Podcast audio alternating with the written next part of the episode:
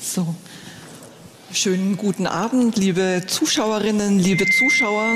Es freut uns ganz besonders, dass Sie heute zu uns gekommen sind zu einer neuen Ausgabe von AZ Live. Draußen ist herrliches Wetter. Mein Handy hat eine Temperatur von 32 Grad angezeigt. Wir haben versucht, die Fenster so ein bisschen mit Gegenlüftung aufzumachen. Ich hoffe, es ist erträglich, aber ich kann Ihnen zumindest einen wirklich spannenden Abend versprechen und auch einen spannenden Gesprächspartner, den wir heute hier zu Gast haben. Der evangelische Landesbischof Heinrich Bedford Strom ist heute hier bei uns und wir wollen über viele Dinge sprechen mit ihm. Wie könnte es anders sein? Natürlich auch über Krieg und Frieden. Ähm, in diesen Zeiten natürlich eines der großen und beherrschenden Themen, aber auch über den, die Angst vor einem Wohlstandsverlust, den viele Menschen gerade bei uns im Land haben. Und auch über die Situation der evangelischen Kirche ähm, soll es an diesem Abend gehen. Natürlich möchten nicht nur wir beiden heute Abend die Fragen stellen, mein Kollege Daniel Wirsching und ich, sondern auch Sie sollen die Möglichkeit haben, Ihre Fragen an den Landesbischof zu richten. Wir haben auf Ihren Plätzen kleine Pappdeckel platziert und Stifte. Wenn Sie Fragen haben, notieren Sie die gerne drauf. Wir sammeln die dann später ein und würden sie direkt platzieren und hoffentlich beantworten. Wir werden sehen. Dann fangen wir an. Ja, schön, dass Sie da sind. Auch von mir einen wunderschönen guten Abend an diesem wirklich heißen Tag. Sie könnten heute sicher auch woanders sein, im Biergarten, ähm, im Schwimmbad vielleicht noch, auf Sylt. Vielleicht auf Sylt, Herr Heinrich Bedford Jetzt weiß ich schon, welche Frage das, kommt. woran denken Sie, wenn Sie an Sylt denken? Also Sie haben jetzt ganz allgemein gefragt, woran denke ich, wenn ganz ich an Sylt allgemein. denke? Also an Sandstrand äh, und daran, dass ich selber noch nie da war, äh, aber immer nicht, ne? gehört habe, dass es so ein Eldorado der Schickimicki-Szene ist und äh, dass es aber sehr, sehr schön sein soll. Ich glaube, es gibt auch keine Autos oder gibt es Autos auf Sylt. Also Doch. daran denke ich. Ich denke überhaupt nicht an irgendwelche Hochzeiten oder sowas oder die Frage, ob jemand Mitglied der Kirche ist oder nicht. Daran denke ich jetzt gar nicht. Jetzt ja. stoße ich Sie aber drauf. Ich, Ach, dumm. Mist. Ich dachte ehrlich gesagt, äh, wenn ich an Sylt dachte, auch an Urlaub, an Meer ähm, an die schönen Dinge des Lebens. Eine Hochzeit ist ja eine tolle Sache. Mhm. Aber diese Hochzeit von Bundesfinanzminister Lindner und seiner Lebensgefährtin, der Weltjournalistin Franka Lehfeld, die hat doch auch bei unseren Leserinnen und Lesern für mhm. einiges an Aufregung gesorgt. Kam auch eine Leserfrage dazu. Mhm. Ja, wie kann das denn sein? Diese Hochzeit war der Tenor der Fragen. Da ist jemand ausgetreten, Christian Lindner mit 18 schon aus der katholischen Kirche. Und auch seine Lebensgefährtin, seine jetzige Frau, ist auch wohl ausgetreten. Dass zwei Ausgetreten in einer evangelischen Kirche heiraten. Was ist denn da los, Herr Bedford Strom? Das, das müssen Sie erklären. Ja, ja, klar. Ich, ich teile einfach meine Gedanken äh, dazu. Äh, ich kann das natürlich sehr gut verstehen, diese Fragen. Und ich habe mir selbst natürlich meine Gedanken gemacht, war auch ein bisschen überrascht, als ich äh, davon gelesen habe. Äh, ich habe es auch nur gelesen. Und womit hängt es zusammen, dass ich davon gelesen habe? Weil es zunächst mal eine Sache ist, wo eine Gemeindepfarrerin mit einem in diesem Fall sehr prominenten äh, Paar redet über diese Frage. Und zunächst mal ist es etwas, und das ist das Problem bei dieser Debatte, dass sich da ganz viele Ebenen ineinander schieben. Zunächst mal ist es erstmal was ganz Schönes, dass zwei Leute heiraten. Und es ist auch was ganz Schönes, dass zwei Leute den Segen Gottes ersehnen und erhoffen für diese Hochzeit. Und äh, Gemeindepfarrerinnen, Gemeindepfarrer, die mit sowas denen sowas begegnet. So habe ich es als Gemeindepfarrer jedenfalls immer empfunden. Es ging auch mal darum, ob jemand, der gestorben ist, beerdigt, der ausgetreten ist, beerdigt wird. Da kommt erstmal ein Mensch zu mir, der ersehnt, er bittet den Segen Gottes. Und das nehme ich erstmal ernst. Und dann rede ich mit Menschen sehr persönlich über die Frage, warum wenn jemand, zum Beispiel habe ich eine, eine alte Dame vor Augen, der Mann war aus der Kirche ausgetreten und sie wollte gerne, dass der beerdigt wird. Ich habe mit der Dame, die, der, die Mitglied der evangelischen Kirche war, ihr verbunden war, geredet und habe habe dann die Entscheidung getroffen, ja, ich beerdige ihn. Schon allein wegen seiner Frau. Ich habe allerdings auch die Frage gestellt, würde er es denn wollen? Oder machen wir hier, wenn ich da Bibelworte spreche, in Segen spreche, machen wir etwas, was er nicht gewollt hätte? Dann hätte ich schon wieder, das wäre schon wieder schwierig gewesen. Also habe ich das in dem seelsorgerlichen Gespräch geklärt und habe dann meine Entscheidung getroffen. Und genau so vermute ich erstmal, hat die Pfarrerin, die Kollegin auf Sylt, ist sie auch vorgegangen. Dass sie mit zwei Menschen geredet hat, vielleicht auch einen Moment mal, das würde ich jetzt mal vermuten bei einer Pfarrerin, ausgeblendet hat, dass der eine Finanzministerin ist und dass die äh, in der Presse äh, die ganze Zeit rauf und runter behandelt werden und diese Sache natürlich besonders Aufmerksamkeit findet. Äh, und dann hat sie mit denen geredet. Ich kenne den Inhalt dieses Gesprächs nicht. Deswegen kann ich mir kein letztes Urteil darüber erlauben.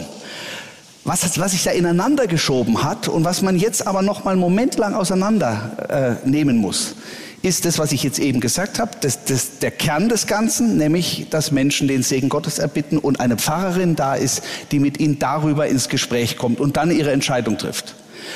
Darüber schiebt sich dann die Frage, wie gehen wir eigentlich mit Kirchenaustritt um? Und mit Menschen, die ausgetreten sind und dann zu uns kommen. Dazu sage ich gleich gerne noch was. Und die dritte Ebene, die das Ganze noch mal schwieriger macht, ist eine große, pompöse äh, Hochzeit in Zeiten, wo wir alle äh, Sorge haben und wo, wo, wo viele Menschen auch jeden Tag ihr, jeden, jeden Euro umdrehen müssen. Und dann ist er auch noch Finanzminister. Also das ist eine Ebene, die da kommen so ein paar ungute Dinge zusammen. Auf der anderen Seite haben die auch recht, die sagen, jeder Mensch, der es irgendwie kann, versucht seine Hochzeit. Mein Sohn heiratet, mein Jüngster heiratet jetzt auch bald die wollen das auch ganz toll machen und, ähm, äh, und äh, das kostet auch was. Und äh, das, das ist also ein ganz anderes Ding. Und ob das jetzt klug war, das so pompös zu feiern, das ist aber nicht meine, meine Sache jetzt. Ich rede jetzt als Pfarrer. Und, äh, und jetzt will ich, wenn ich das noch darf, so lang, ähm, den, den, den zweiten Punkt nochmal sagen, mit den Ausgetretenen. Das ist ein Thema, was uns schon die ganze Zeit als Kirche bewegt. Wie gehen wir mit Menschen um, die ausgetreten sind, also jetzt auch keine Kirchensteuer gezahlt haben, äh, äh, und jetzt wollen sie irgendeine Serviceleistung oder, mhm. oder Kasualie oder sowas. Da ist jetzt wieder so, die einen haben ganz viel gespendet, da ist also nicht das Geld der Grund, sondern was anderes. Die anderen, und das ist jetzt, äh, das kann, kann ich nicht beurteilen, wollen jetzt da äh, eine Dienstleistung, haben vorher der Kirche das Geld nicht geben wollen oder die Kirche als Institution abgelehnt. Jetzt wollen sie plötzlich doch die Kirche.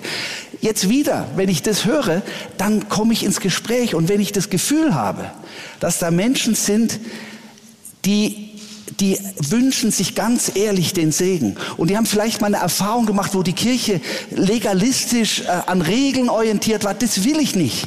Ich will, dass wir als Kirche so auf die Leute zugehen. Offen, mit offenen Armen, einladend. Und dass wir den Segen Gottes, ich sag's mal, verschwenderisch austeilen. In dem Sinne, dass er die, die Menschen berührt. Was der liebe Gott dann mit dem macht, kann ich dann auch mal in Gottes Hand legen.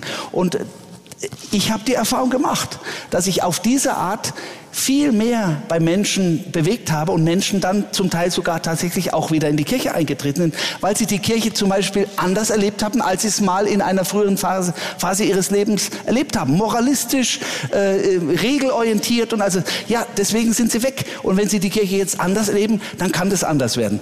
Wie das jetzt im Falle Christian Lindner ist, kann ich nicht beurteilen. Ich wollte Ihnen jetzt nur mal äh, sozusagen mein Inneres ausbreiten und sagen, welche Gedanken ich mir darum mache äh, und, und und alles andere kann ich von außen nicht wirklich beurteilen. Grundsätzlich gehe ich erstmal mit viel Vertrauen äh, in das, was eine Pfarrerin dort oben, die das wahrscheinlich gründlich geprüft hat, sich überlegt hat. Wir wollen ja heute auch über Hoffnung reden als Überthema. Es gibt ja immer, wo Licht und Schatten ist, eben auch Hoffnung. Ist ja nicht alles äh, nur negativ. Hoffen Sie, dass Christian Lindner vielleicht in die evangelische Kirche eintritt? Er hat da so Andeutungen gemacht. Die Andeutungen habe ich auch gelesen. In Chrismon. Ne? Ja, äh, genau. Um dafür Werbung zu machen, das geben Sie ja mit heraus. Ich wäre nicht unglücklich, wenn er diese Entscheidung treffen würde. Äh, aber ich, äh, das ist keine Sache, die man öffentlich verhandelt. Stellen Sie sich das mal vor, das geht um den Eintritt in die Kirche, es geht um was sehr Intimes, da, da geht es um den Weg eines Menschen, der, der vielleicht innerlich auf dem Weg ist. Und das wird jetzt öffentlich verhandelt. Und ich jetzt als der bayerische Landesbischof gebe Christian Linde auch noch einen Ratschlag oder äh, einen erhobenen Zeigefinger. Das kann es nicht sein. Der Mann und seine Frau werden sich ihre Gedanken machen. Dass ich mich freue, wenn Menschen wieder in die Kirche eintreten, ist doch selbstverständlich. Ist völlig wurscht, ob das ein Finanzminister ist oder ob das meine Nachbarin um die Ecke ist. Da freue ich mich riesig drüber. Und ich hoffe, dass, falls Ausgetreten dabei sind, dass sie alle wieder in die Kirche eintreten.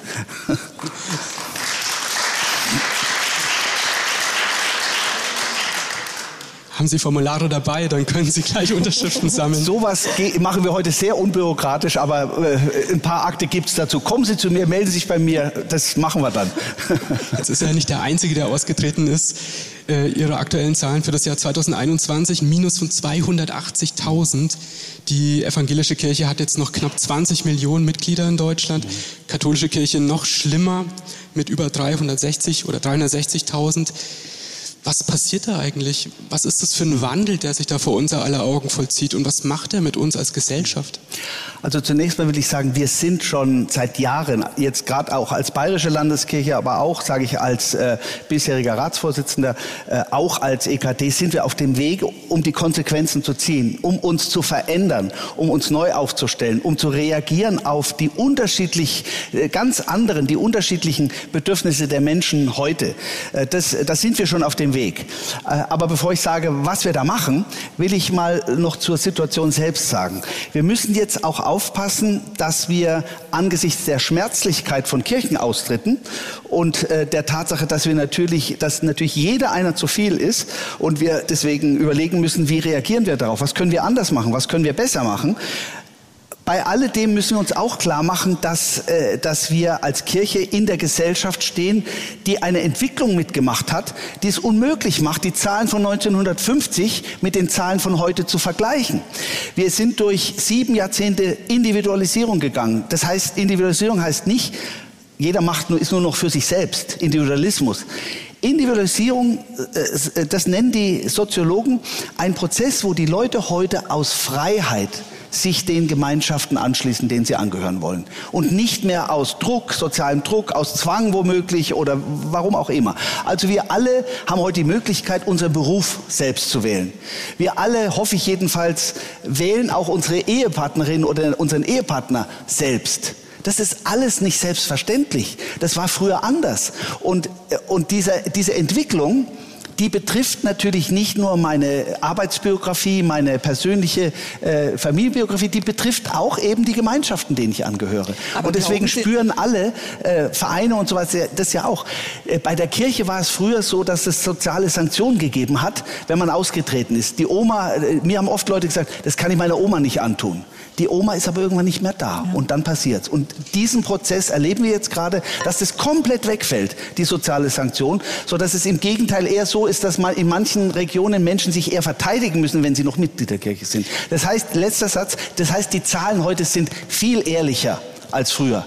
Und ich möchte, dass wir als Kirche den Leuten sagen können, es ist eine wunderbare Idee, Mitglied der Kirche zu sein. Nicht aus Zwang, sondern aus Freiheit, Mitglied der Kirche zu sein. Und dass es was ungeheuer Tragfähiges und Tolles im Leben ist, diesen Anker zu haben des Evangeliums. Und da braucht es halt auch eine Institution, die sich allerdings ändern muss. Aber glauben Sie denn nicht, dass es auch was mit einer Gesellschaft macht? Wir haben jetzt nicht nur sinkende Mitgliederzahlen, sondern zum ersten Mal wurde ein Punkt erreicht, an dem die Mitglieder, die einer Kirche angehören, in der Minderheit sind in mhm. Deutschland. Also das hatten wir vorher eigentlich nie. Wir ja. leben in Deutschland ja auch mit, mit christlichen Kulturen, mhm. mit, äh, mit sowas wie einem christlichen Menschenbild. Verändert sich da trotzdem dann was, wenn, wenn dieser Kipppunkt mhm. irgendwie erreicht ist? Ich glaube schon, dass es für eine Gesellschaft nicht gut ist, wenn Menschen äh, eine, Institu eine Institution äh, äh, verlassen oder, oder nicht mehr einer Institution angehören, die eben über den Horizont dessen, was man sonst so oft bei Institutionen hat, dass das praktisch ist, um bestimmte Interessen geht, um Lobbyismus bei den Politikern, dass man was Bestimmtes erreichen will. Das ist bei der Kirche schon anders. Natürlich haben wir auch bestimmte Sachen, wo wir für uns für die Armen zum Beispiel einsetzen und dann Lobbyismus sozusagen da betreiben. Das ist aber auch in Ordnung, weil es unserem Auftrag entspricht. Aber die Kirche hat den Auftrag, nicht nur für sich selbst da zu sein, sondern Dietrich Bonhoeffer hat mal gesagt, Kirche ist nur Kirche, wenn sie für andere da ist. Das heißt, das Engagement für das Gemeinwesen, ist in die DNA der Kirche eingebaut. Gott hat in Christus die Welt mit sich versöhnt. Das ist ein Satz, der klingt erstmal ganz äh, dogmatisch oder so, so kryptisch äh, in 2. Korinther 5. Für mich ist einer der wichtigsten Sätze. Da steht nämlich für die Welt ton kosmon, das griechische Wort im Urtext. Gott hat in Christus die Welt mit sich versöhnt. Das heißt, und wir sollen Botschafter an Christi Stadt der Versöhnung sein. Da ist die Welt insgesamt in den Blick genommen. Gott hat die Welt insgesamt geschaffen, nicht die Christen. Und deswegen äh, ist es immer etwas, was, was, die, was das Gemeinwesen insgesamt äh, angeht. Und deswegen kommen oft Politiker zu mir, die zum Teil selber auch nicht mehr Mitglied der Kirche sind oder nie waren. Wenn sie aus dem Osten kommen, ist das häufig der mhm. Die kommen aber ganz oft und sagen, ich bin so froh, dass es die Kirche gibt. Und ich wünsche mir, ich mache mir Sorgen, so wie Sie es jetzt auch angedeutet haben. Äh, ich mache mir Sorgen, weil, weil das immer mehr wegbricht. Äh, ich sage dann natürlich auch, vielleicht denken Sie mal nach, ob Sie vielleicht dem auch Taten folgen lassen und, und sagen wir, ich möchte bewusst die Kirche auch unterstützen, ich werde Mitglied, aber das ist nicht im Zentrum, sondern im Zentrum steht, dass äh, tatsächlich es so ist, äh, wie der Bundesverfassungsrichter Ernst Wolfgang Böckenförde mal vor vielen Jahren gesagt hat, dieser Satz hat eine Zitatkarriere gemacht wie kaum ein anderer Satz, manche kennen ihn vielleicht, der liberale, säkulare Staat lebt von Voraussetzungen, die er nicht selbst garantieren kann. Klingt jetzt erstmal sehr geheimnisvoll, ist aber sehr einleuchtend. Wenn der Staat, der liberale Staat wirklich ein liberaler Staat ist, dann kann er Religion nicht vorschreiben. Da gibt es Glaubensfreiheit, eben das, was ich geschildert habe. Mhm. Alle Menschen können aus Freiheit sich orientieren, wie sie wollen, solange sie auf dem Boden der, der Menschenrechte stehen. Ähm, wenn das aber so ist, und der Staat nicht Religion oder Gemeinwesenorientierung verordnen kann, dann ist er umso mehr darauf angewiesen, dass es Gemeinschaften gibt, die das aus ihren eigenen Quellen, zum Beispiel religiösen Quellen heraus, immer wieder von neuem in die Herzen der Menschen bringen. Und genau das tun wir als Kirchen. Bei jeder Predigt, äh, die da von der Kanzel gehalten wird oder auch vielen Gesprächen und Diskussionen, geht es eben nicht nur um mich selbst. Da geht es immer auch um mein Verhältnis zur Gemeinschaft. Die Gemeinschaft ist praktisch eingebaut in die DNA der Kirche. Ganz einfach abzulesen am Doppelgebot der Liebe. Du sollst den Herrn, deinen Gott lieben von ganzem Herzen, von ganzer Seele, mit ganzem Gemüt und mit aller deiner Kraft und deinen Nächsten wie dich selbst. Und beides ist untrennbar miteinander verbunden. Das ist, der, das ist der Kern. Das ist übrigens der Grund auch, warum ich sage, wie könnte die Kirche unpolitisch sein, in dem Sinne, dass sie Politik irgendwie so als was Fremdes sieht. Sie darf nie Parteipolitik machen, logisch. Nie irgendwelchen, Partei, äh, irgendwelchen Programmen den Heiligenschein geben. Aber sie ist, wenn sie die Nächstenliebe ernst nimmt, natürlich daran interessiert, dass die Schwächsten, die, die Leute, die in, Not sind, dass denen äh, geholfen wird, dass, sie, dass diese Not überwunden wird. Und es geht heute gar nicht mehr, ohne auch politische Dimensionen mit einzubeziehen. Also diese Orientierung am Gemeinwesen, an, an den öffentlichen Diskussionen, die ist eingebaut in unsere spirituelle Basis. Sie haben gerade eben schon mal angesprochen, die Kirche muss sich verändern, um auch offen zu sein für, für Leute, die sie vielleicht verlassen haben. Wie kann denn sowas passieren? Man kann ja auch als, als Kirche, als, mhm. als jemand oder als, als, als Gemeinschaft, die so eine lange Tradition hat, nicht einfach dem Zeitgeist hinterherlaufen. Man hat ja auch Grundsätze, die man behalten möchte. Wie mhm. kann Kirche sich anpassen, ohne sich selbst zu verraten? Also da gibt es viel äh, wo sie sich verändern kann und verändern muss. Denn wenn Sie jetzt den Zeitgeist ansprechen, dann ist die Struktur der Kirche zunächst mal orientiert am Zeitgeist des 19. Jahrhunderts. Und die hat sich nämlich erhalten. Warum habe ich mein Büro in einem Haus, das sich Landeskirchenamt nennt? Den Heiligen Geist bringst du nicht zuallererst mit dem Wort Amt in Verbindung. Der Heilige Geist strahlt so etwas Bewegungsmäßiges aus. Ich habe eben schon gesagt, ich glaube, es muss Institutionen geben, es muss auch Formulare für bestimmte Dinge geben. All das ist okay, aber es darf nicht das Zentrum sein. Und deswegen muss eine Institution ausstrahlen, wovon sie spricht. Und das kann auch die Kirche und das muss auch die Kirche. Und das können wir nicht tun, wenn wir auf Dauer perpetuieren, also verewigen äh, die, die Struktur, die institutionelle Struktur de, äh, des preußischen Konsistoriums des 19. Jahrhunderts. Zu der Zeit war nämlich die Kirche Staatskirche. Da war der Landesherr der oberste Kirchenherr. Und so ist, sind die ganzen Ämterstrukturen aufgebaut. Ist unsere ganze Kirche aufgebaut äh, in ihren institutionellen Strukturen. Und da sind wir heute ein bisschen weiter.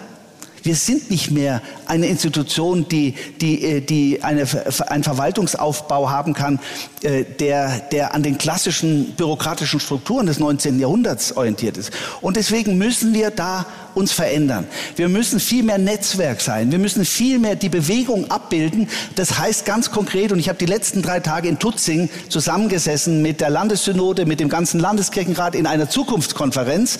Und da haben wir den Weg, den wir schon eingeschlagen haben, haben wir jetzt fortgesetzt. Und ich nenne mal ein paar Beispiele, die, die hm, diese Veränderung äh, äh, zeigen.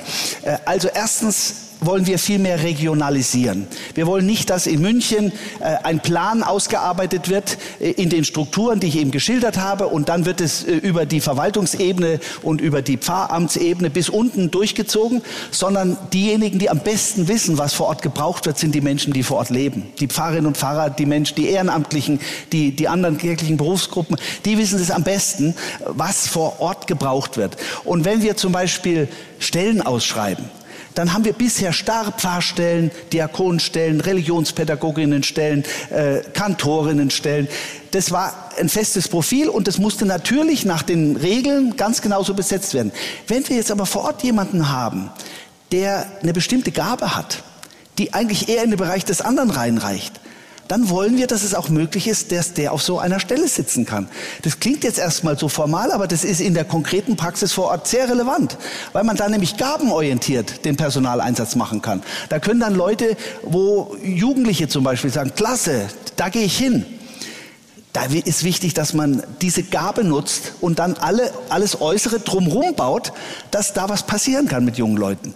So wollen wir vorgehen und nicht umgekehrt. Wir haben hier eine bestimmte Struktur und die muss durchgehalten werden und wenn da einer sich nicht dran hält, dann kriegt er eine Mahnung, dass er diese Rechtsregeln nicht eingehalten äh, hat. Äh, wir wollen eine ganz andere Form von Kommunikation. Weg von dem Sender-Empfänger. Wir in München verkünden jetzt, was Sie alle wissen müssen und äh, denken sollen und fühlen sollen und so weiter. Ist natürlich jetzt auch nicht so, äh, hoffe ich jedenfalls. Aber von der Grundstruktur her muss das alles viel dialogischer werden. Und dazu sind natürlich die neuen digitalen Möglichkeiten ideal. Ich habe jetzt vorgestern mich dahingestellt und gesagt, es kann nicht wahr sein, dass wir noch nicht mal die E-Mail-Adressen unserer Mitglieder haben. Jedes Kaffeeunternehmen hat natürlich die Kundenkartei und weiß, wie sie mit einem Knopfdruck die Menschen sofort erreichen kann. Ich als Landesbischof, wenn ich einen Brief an Sie, wenn Sie Mitglied unserer Kirche sind, schreiben will, und möglichst an alle, dann muss ich 1,2 Millionen für Porto ausgeben. Das ist in der heutigen Zeit nur in absoluten Ausnahmefällen vielleicht mal möglich. In der Pandemie habe ich es einmal gemacht. Ja. Äh, und äh, deswegen, wir müssen, wir müssen, äh, und es ist gar nicht so einfach, wie man denkt, die E-Mail-Adressen erstens zu bekommen, unter Beachtung allen Daten, Datenschutzes, denn Sie sollen nur dann sie uns geben, wenn Sie es wirklich wollen. Und wenn Sie sagen, ich erwarte was von euch, also gebe ich euch meine E-Mail-Adresse. Der zweite große Bereich, der ziemlich revolutionär wäre in der Kirche, den habe ich aber vertreten, der ist Daten, künstliche Intelligenz. Warum schickt mir das Kaffeeunternehmen auf meine App eine Mitteilung, wenn ich in der Nähe bin und sagt, lieber Herr Bedford Strom, direkt um die Ecke wartet dieser duftende Cappuccino mit dem Herzchen drauf, das Sie immer so mögen, auf Sie. Wir sind offen für Sie. Kommen Sie vorbei für 20 Minuten. Wir werden es nicht so machen. Aber die haben offensichtlich Daten über mich wo sie wissen, was ich mag, was ich erwarte. Und deswegen gibt es auf Amazon, und wir sind da ja mit guten Gründen auch sehr kritisch, auf Amazon steht dann, der, derjenige das Buch gekauft hat, der will, die, die Kunden kaufen oft auch das Buch. Es gibt sogar jetzt bei Weinen, wie ich gehört habe, da kannst du sagen, welcher Wein dir schmeckt und dann haben die durch die ganzen Daten, können die dir die zweite, dritte Flasche eines anderen Weins anbieten, der etwa so ähnlich schmeckt. Ich sage nicht, dass wir es jetzt so machen sollen wie die Unternehmen, denn da gibt es viele Daten, von denen ich nicht möchte, dass sie die haben. Allerdings, wenn ich am Internet mich bewege, gebe ich sie ihnen ja. Also insofern äh, muss ich auch Verantwortung übernehmen. Aber wir geben unseren Mitgliedern ja gar nicht die Chance, uns zu sagen, was sie sich erhoffen und ersehnen von ihrer Kirche. Wir wollen ihnen nichts verkaufen. Wir wollen ihnen dienen. Aber dazu müssen wir wissen, was sie brauchen, damit sie diese wunderbare Botschaft des Evangeliums zentraler in ihr Leben aufnehmen können und, und davon leben können, Kraft kriegen und, und getragen sich fühlen. Was brauchen die dazu? Und da, glaube ich, sollten wir auch die Möglichkeiten sehr vorsichtig, immer im Einklang mit Datenschutz, das ist sehr wichtig, nicht manipulativ, aber wir sollten die Möglichkeiten nutzen und ich habe da mit, äh, mit Beratern schon ein Gespräch gehabt, die können sehr verantwortungsvoll aus bestimmten Daten, die man natürlich erstmal haben muss, mhm. den die Leute uns freiwillig geben, äh, kann man relativ schnell sagen, in der Gemeinde gibt es viele Menschen, die wünschen sich mehr Jugendarbeit oder sowas. Äh, oder die erhoffen sich, dass sie bei der Kasuale besonders gut begleitet werden, was auch immer. Äh, das kann man mit, mit äh, einfachen Mitteln für viele Menschen so sagen. Äh, wir scheuen uns aus guten Gründen wegen des Datenschutzes davor, das jetzt einfach so zu übernehmen, wie es in der Welt ist. Aber in zehn Jahren, sage ich Ihnen, da wird es völlig normal sein. Da werden die das alle machen. Und ausgerechnet wir als Kirche, die wir menschenorientiert sein wollen, die wir den Menschen dienen wollen, die wir Beziehungen stiften wollen, ausgerechnet wir sind uns zu fein dazu. Das kann eigentlich nicht sein. Also deswegen in diese Richtung versuchen wir neu zu denken. Glauben Sie, dass sich die evangelische Kirche mit solchen Revolutionen leichter tut als die katholische mit ihrem großen, weltumspannenden Apparat? Hm. Musste ich jetzt erstmal einen Schluss, Schluck Wasser nehmen. ähm, ich, ich, treffe hier keine Urteile über die katholische Kirche. Äh, wir versuchen an den Stellen, das gehört auch zu dem Neuaufbruch, wir versuchen da zusammenzuarbeiten, wo es für uns beide gut ist. Und wir haben die gleiche Grundbotschaft. Es gibt keinen katholischen Christus und keinen evangelischen Christus. Es gibt nur den einen Herrn Jesus Christus. Und dem wollen wir dienen und dessen, dessen bedingungslose Liebe, die wollen wir weitergeben und wollen sie selber spüren. Und das können wir heute nur noch gemeinsam. Unsere Strukturen sind sehr unterschiedlich und wir würden bestimmte Dinge nie übernehmen, etwa äh, Zölibat oder hm, die Frauenordination würden wir nie preisgeben, nie. Das ist ein Riesengewinn, ein Riesenreichtum für uns. Das ist auch völlig klar.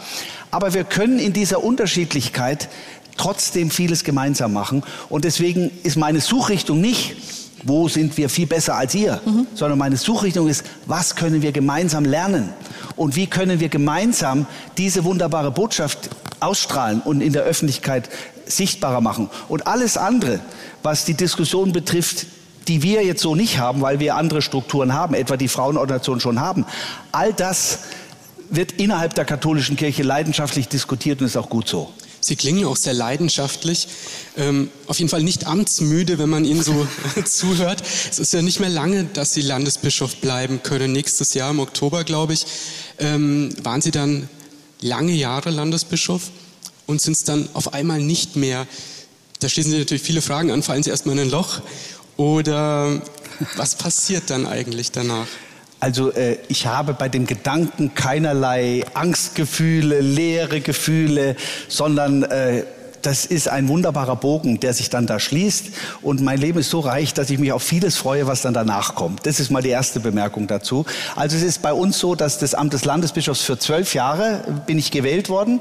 Und es war auch immer klar, dass es nur zwölf Jahre sind, weil unsere Kirchenverfassung seit der Amtszeit meines Vorgängers, Johannes Friedrich, ist es so, unsere Kirchenverfassung nicht mehr wie früher vorsieht, dass das auf Lebenszeit ist, sondern auf zwölf Jahre befristet und ohne Wiederwahlmöglichkeit. Und deswegen habe ich, äh, hab ich das immer gewusst und habe ähm, mich darauf eingestellt und habe vor allem auch ähm, gewusst, dass das, was ich vorher gemacht habe, nämlich die Tätigkeit an der Universität, die jetzt auch noch äh, da, äh, dadurch in der ganzen Zeit weitergegangen ist, dass ich eine Professur in Stellenbosch, Südafrika habe, eine, aus, außerplanmäßige Professur, wo ich selber entscheiden kann, wie viel ich mich da engagiere und eine Honorarprofessur in Bamberg habe, äh, äh, die ich die ganze Zeit auch vernachlässigen musste, äh, dass allein da schon ein Bereich liegt, den ich, dem ich wieder mehr Zeit widmen möchte. Aber ich habe ja als äh, Ratsvorsitzender damit schon Erfahrung sammeln können. Äh, ich habe ja gesagt, ich möchte die letzten zwei Jahre wirklich meine ganze Kraft für Bayern aufwenden und deswegen stehe ich nicht mehr zur Verfügung für den Ratsvorsitz. Da haben auch manche gedacht, Mensch, jetzt ist er dann nicht mehr Ratsvorsitzender und dann fällt er in ein Loch oder sowas. Null.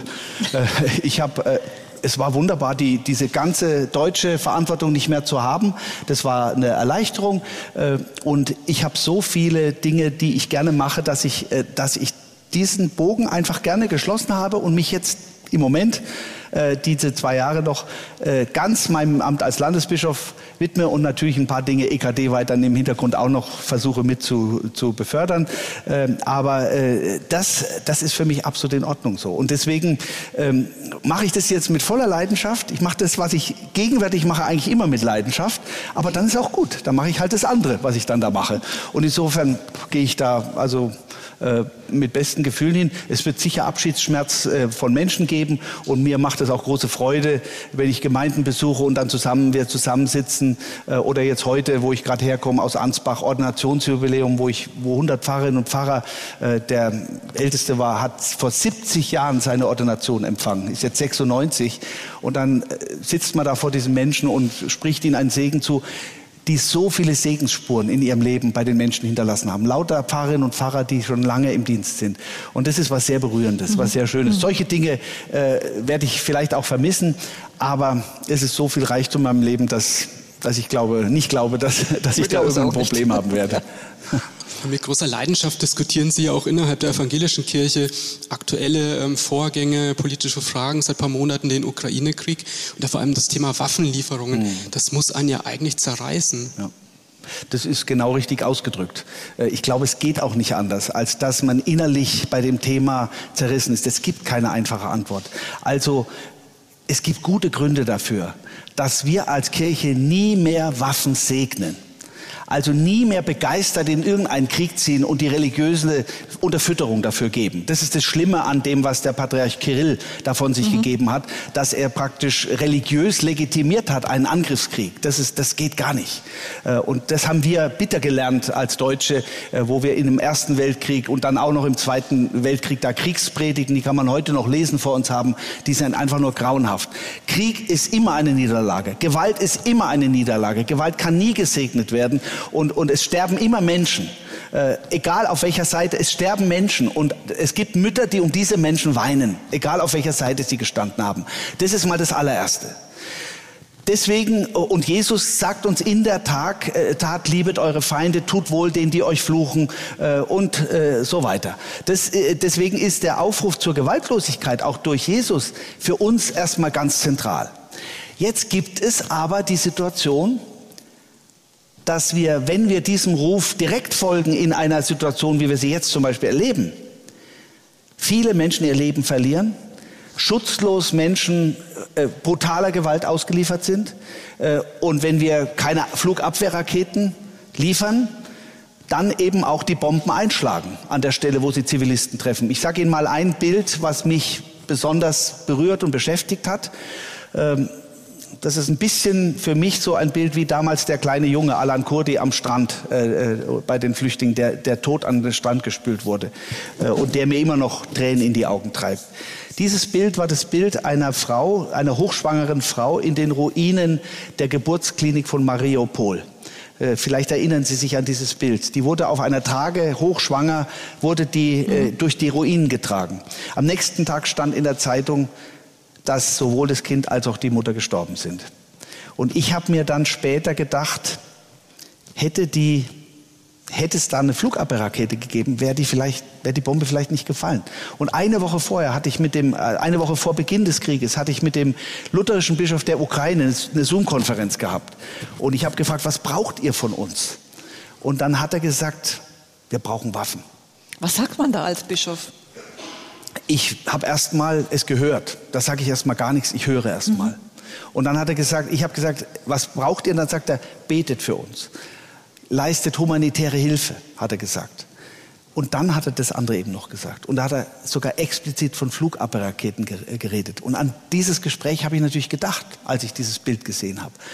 Gleichzeitig weiß ich, wie, wie sehr immer mehr Waffen auch immer mehr Zerstörung verursachen. Das ist die andere Seite. Ich weiß auch, dass äh, der Militäretat der USA bei 770 Milliarden Euro liegt.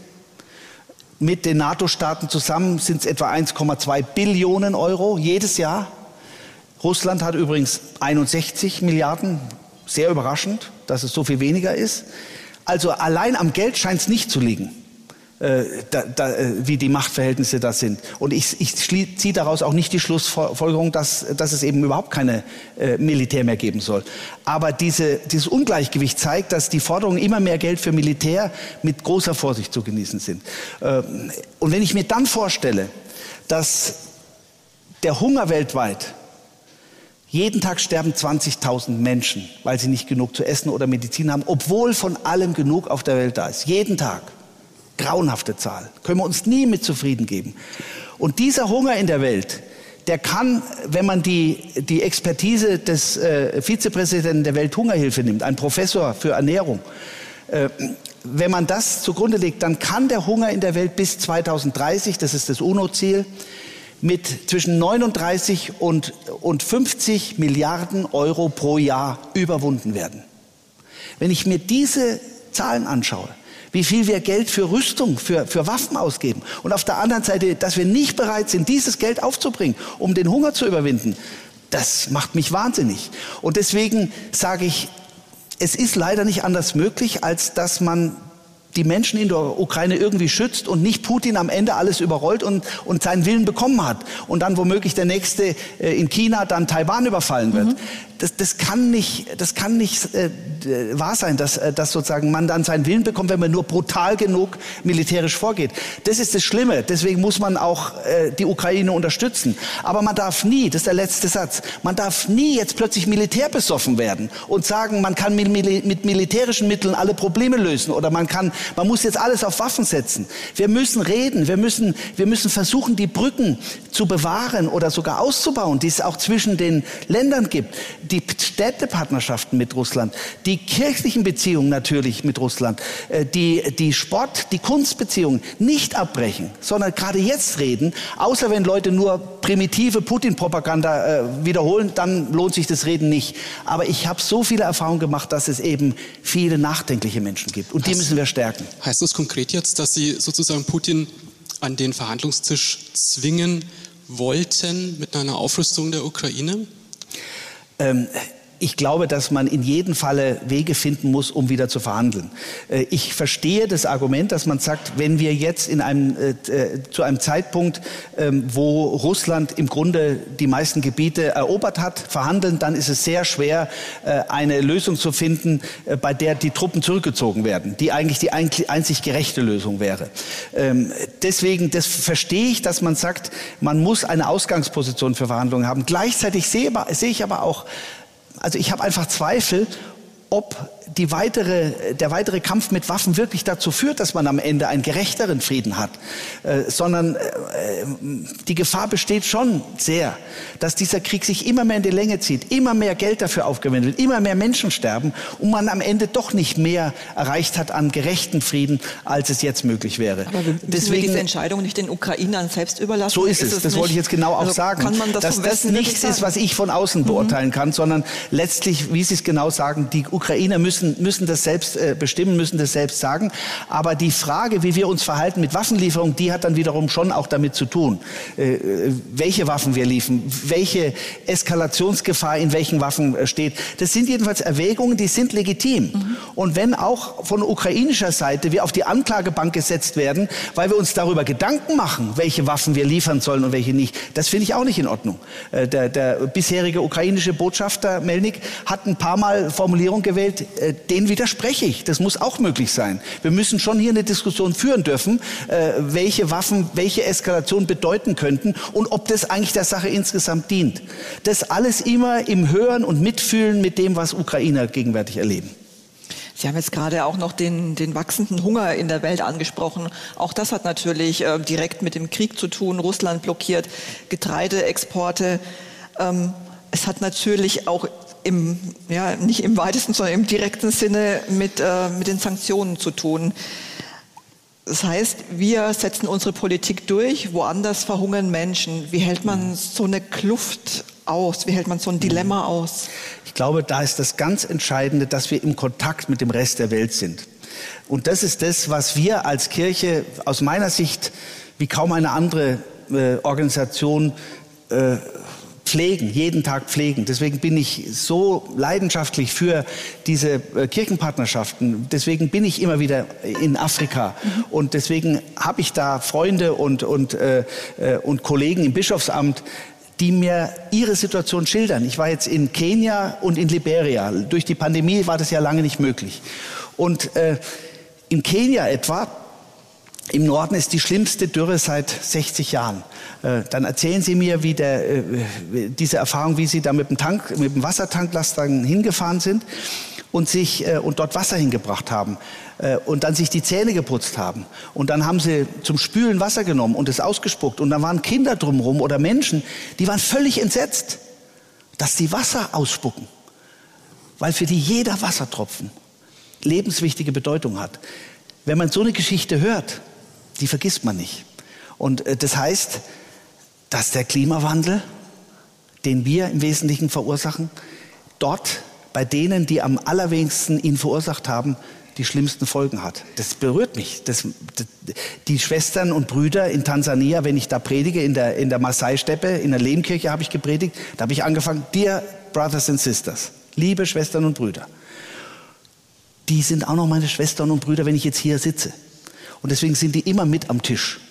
Und wenn ich dann sehe, dass in Tansania etwa der CO2-Ausstoß pro Kopf pro Jahr 0,2 Tonnen ist und in Deutschland zwischen 8 und 9 Tonnen pro Jahr, dann werde ich sehr demütig gegenüber den Menschen dort. Und dann überlege ich mir, was muss ich tun, was können wir tun, gerade auch als Kirchen, um eine Transformation hinzukriegen, die diesen ungerechten Zustand in der Welt beendet. Und ich könnte jetzt andere Geschichten aus anderen Teilen der Welt, aus Papua-Neuguinea, eine unserer ältesten Partnerkirchen, erzählen, wo genau die gleichen Geschichten äh, mir erzählt worden sind, wo die Leute schon evakuiert werden, weil der Ozean äh, immer höher wird. Mhm.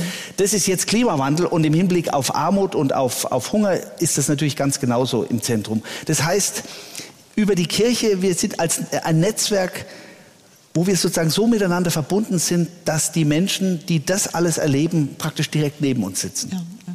Und, und das, das müssen wir in die Gesellschaft reinbringen. Deswegen sage ich auch, ich muss mich auch politisch einmischen. Ich muss, noch ein letztes Beispiel, impfen, Impfmittel. Mein Freund Pascal Bataringaya, der Kirchenpräsident der Evangelischen Kirche in Ruanda, ein Land, wo ich viele, viele Freunde habe, was mir ganz, ganz nah im Herzen ist mit dem habe ich eine Zoom-Konferenz gemacht und der hat mich angefleht und hat gesagt, schickt uns Impfstoffe. Wir, wir, wir, wir brauchen auch die Impfung. Und Ruanda ist nun ein Land, das so gut organisiert, anders als manch anderes Land. Die haben das und ich habe es gemacht. Ich habe öffentlich immer wieder gesagt, diese Impfungerechtigkeit, das geht nicht. Das sind Menschen wie du und ich, die brauchen auch Impfstoffe. Die haben es dann bekommen und die haben das auch super hingekriegt. Die haben das wirklich verteilt, die haben geimpft und die sind mit Corona wirklich sehr gut zurechtgekommen. Nur noch mal als ein Beispiel, mhm. wie dann diese weltweite äh, Geschichte auch ohne Flüge mit CO2-Ausstoß einfach über Zoom äh, dann Wirkungen auch hier zeigt. Ja, ja. Jetzt haben bei uns auch sehr viele Menschen große Sorge. Ähm, unser, unser Land ist natürlich von Wohlstand geprägt, mit Afrika gar nicht vergleichbar. Aber gerade mit Blick auf den Herbst machen sich doch sehr, sehr viele Leute Sorgen. Bleibt meine Wohnung kalt, wenn sie vielleicht warm ist? Wie soll ich das Gas bezahlen? Wie soll ich das Heizen bezahlen? Blicken Sie mit Sorge auf den Herbst, auf den Winter? Ja, das hängt von uns ab. Denn unser Land ist ein ungeheuer reiches Land, als Land. Der Reichtum ist eben nur sehr ungleich verteilt. Mhm. Man muss sich das mal vormachen, äh, vorstellen. In unserem Land gibt es ein Barvermögen von 6,8 Billionen Euro, glaube ich, sind es. Also knapp 7 Billionen Euro Barvermögen. Also nicht Gebäude investiert, sondern Barvermögen.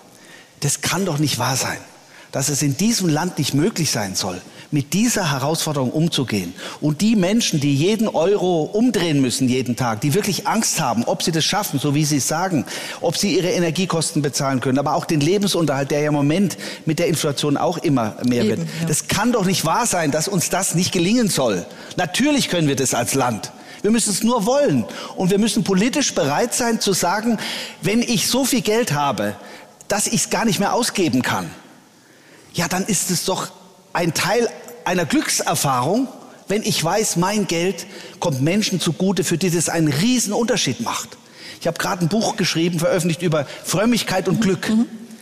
Ein Punkt da drin ist, dass ähm, die Wissenschaftler gezeigt haben, dass, das nennen die Wirtschaftler dann Grenznutzen des Geldes.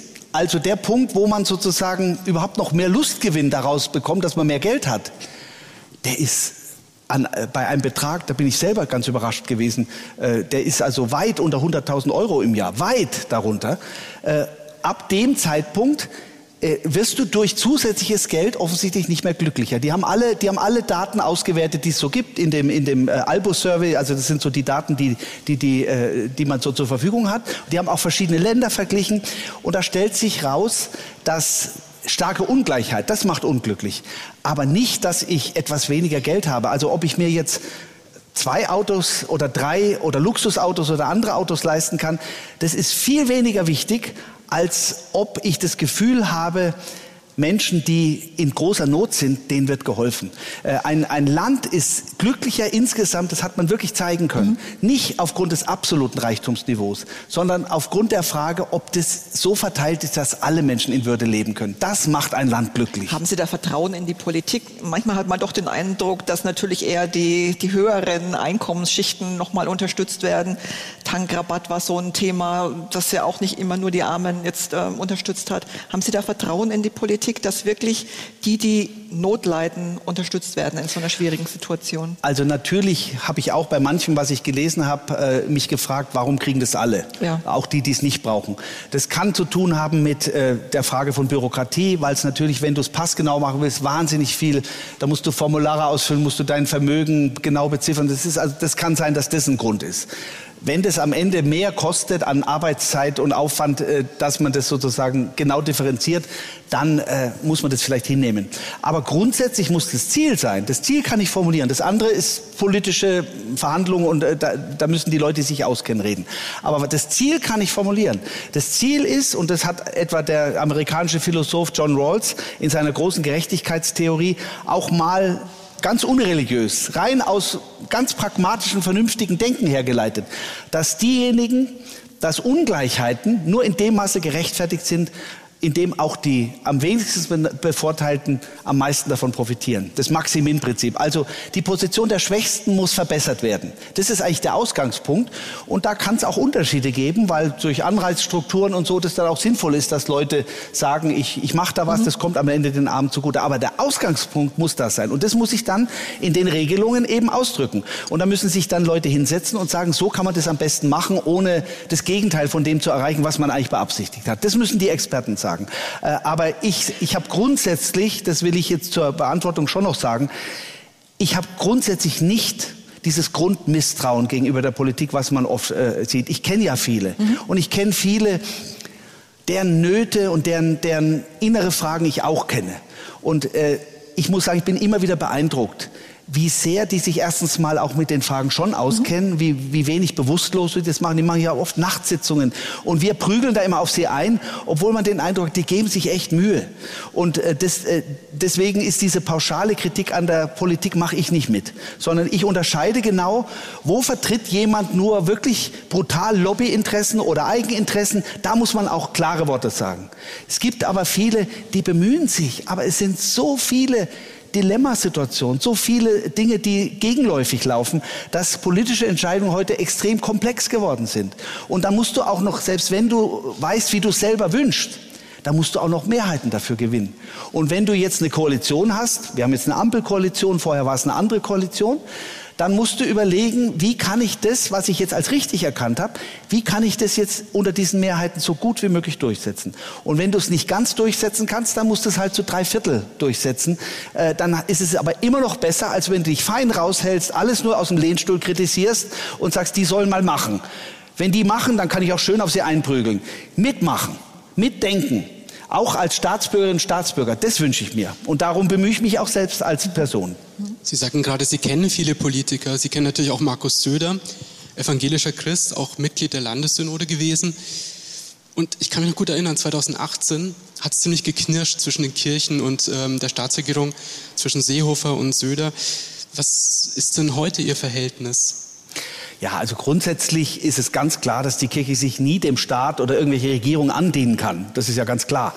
Äh, wir haben natürlich auch einen prophetischen Auftrag. Äh, äh, Jesus hat gesagt, ihr seid das Salz der Erde, ihr seid das Licht der Welt. Da kannst du nicht einfach nachbeten, was andere sagen. Da musst du von deinen eigenen Quellen her Orientierung geben. Und es kann dann in bestimmten Fragen auch eine kritische Orientierung sein. Ich habe immer gesagt, für mich ist öffentliche Theologie nicht immer nur einprügel auf die Politik. Es kann auch mal sein, dass ich was Bestimmtes unterstütze. Dass ich einen Politiker oder eine Politikerin unterstütze, äh, weil er in die richtige Richtung geht und, und äh, großen Gegenwind kriegt und dann auch die Unterstützung von Menschen in der Bevölkerung oder aus der Kirche braucht.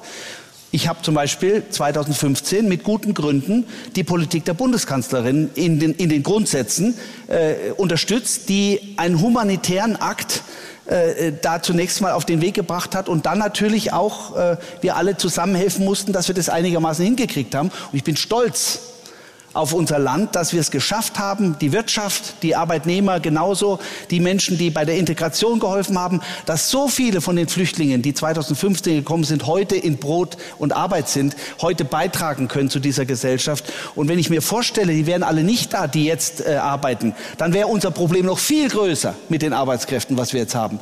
Mein äh, Vater ist in den letzten, im letzten Lebensjahr im Pflegeheim gewesen. Da hat ihn ein irakischer Krankenpfleger gepflegt. Der ist für unsere Familie zum Segen geworden geworden. Der ist als Flüchtling hergekommen, da hat ihn einer an die Hand genommen, hat ihn zum Pflegeheim gebracht, hat gesagt, das ist mein Traumberuf. Dann haben sie ihn ausgebildet, heute trägt er bei. Und wir bräuchten viel mehr Menschen, die im Gaststättengewerbe etwa bedienen. In manchen Restaurants ist jetzt schon geschlossen, ja. Teile der Zeit, weil sie keine Leute haben. Also das war jetzt seit 2015 so eine Entscheidung, die ich unterstützt habe, gegen den starken Gegenwind.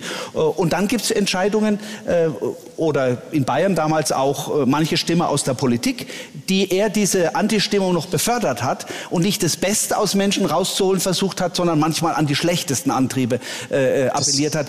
Da habe ich dann wiederum Einspruch erhoben. Das Wort vom Asyltourismus war dann ja, auf einmal da. Das Wort allerdings hat es Markus Söder dann ganz bewusst zurückgenommen. ja. Und ich war gerade äh, zufällig in der Besprechung im Landtag mit ihm und einigen anderen.